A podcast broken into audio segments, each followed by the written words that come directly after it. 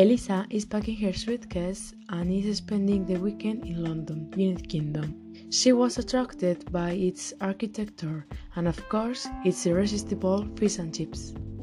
She'd booked an apartment through the popular website Airroom, but when she arrived, there was no one there to welcome her. Luckily, the door was open, so she let herself in. She was so looking for what to explore in the city.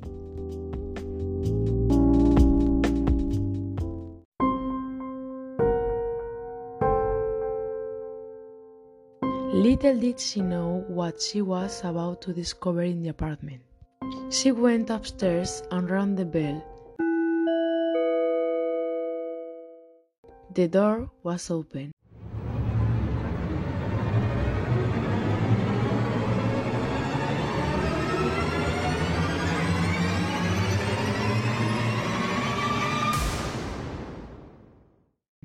So she entered and asked, Hello, hello, can I come in?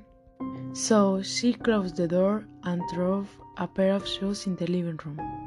Then she go inside the apartment and found a person lying on the sofa. She got scary. The person was covered with a blanket and only his feet were visible. So she decided to touch his foot and the person jumped scary and they both start screaming.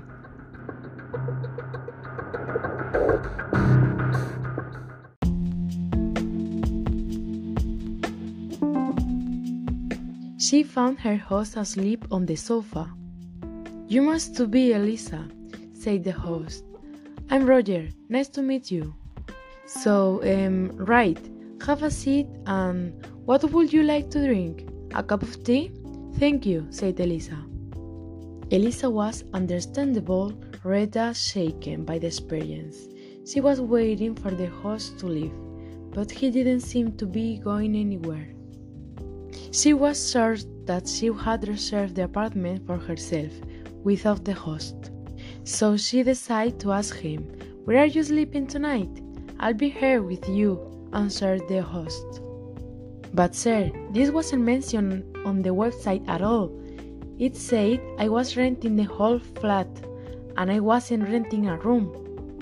Don't worry, I won't be sleeping in your bedroom, said Roger. I usually sleep on the sofa as you saw before. You know, I come here for a short break, and to be honest, I will be more comfortable staying on my own, said Elisa. Oh, I'm sorry, there must have been some confusion, said Roger. So Elisa angrily said, Trust me, there was nothing on the advert that said you were staying here. I thought it was clear that I stay. I'm the host. I mean, you can practice your English with me. Don't you want to practice your English with me? It was true. Elisa needed to practice her English. Yeah, I suppose. One of the reasons why I travel is to practice my English, but.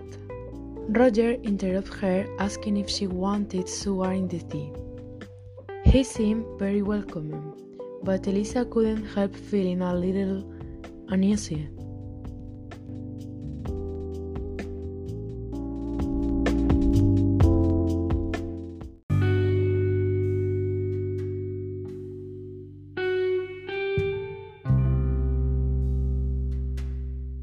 After a while, Elisa began to relax and let her hair down.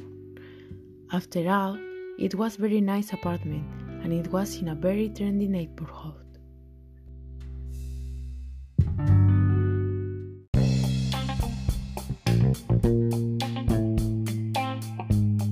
The next morning, Elisa woke fresh and ready to explore. Roger was waiting in the room to ask Elisa what she wanted for breakfast. The host wanted to cause a good impression. Elisa was his first guest and needed a positive review on the website, but Elisa was feeling more and more uncomfortable. In the breakfast time, she asked to place where she can visit, and Roger told she some places and convinced her to make a good review. After the breakfast, Elisa left.